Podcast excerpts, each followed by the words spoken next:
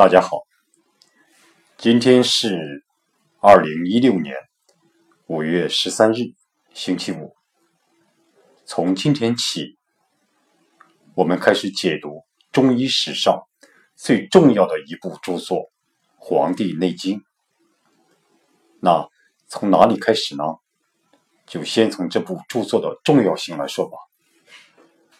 我经过研究，认为明代《内经》的作者。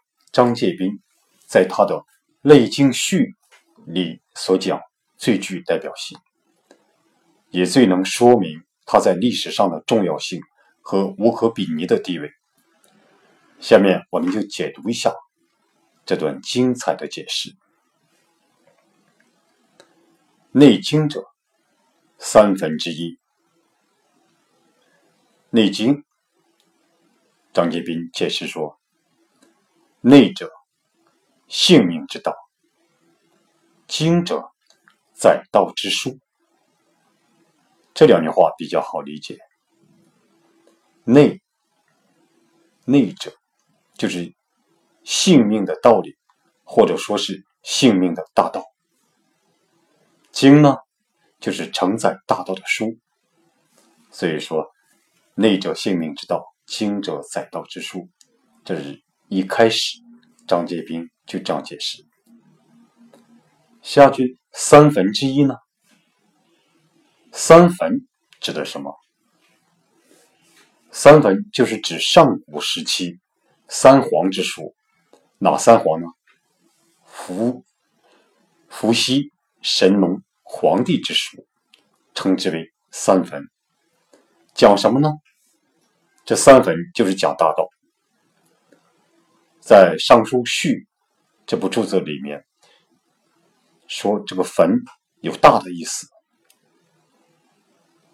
从这句就可理解为，《内经》是讲解我们天地、宇宙、人生大道的一部著作，不是简单的治病方术之书。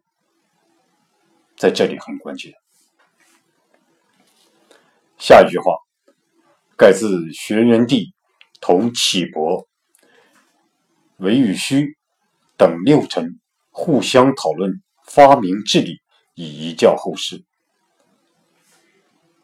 皇帝启伯、韦宇虚这三个人物，随后我们要讲到。这里说一下韦宇虚，这个韦写作就是鬼神的鬼，鱼须臾的鱼。曲曲线的曲，用在姓氏上，鬼呢就念作韦，所以说我们应该念作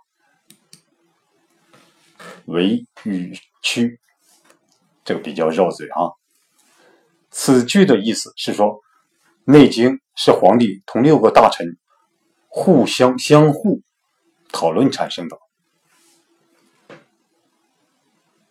就是说，他们皇帝同六个六个大臣他们之间的互相讨论产生的。下句呢，发明治理这句话，发明就是引发、发明、阐明的意思。治理呢，就是最究竟的这个道理，天地之间的道理，以遗教后世。那么就是说，把它遗留下来，以教育后世。其文艺，其文艺高古渊微，是说其文章义理有上古之风，深沉精微。上及天文，下穷地际，中西人事，是说天文的天文的极理，地际的穷尽，中间人事的广大西北。下面下面的就比较好理解了，就是说大而阴阳变化。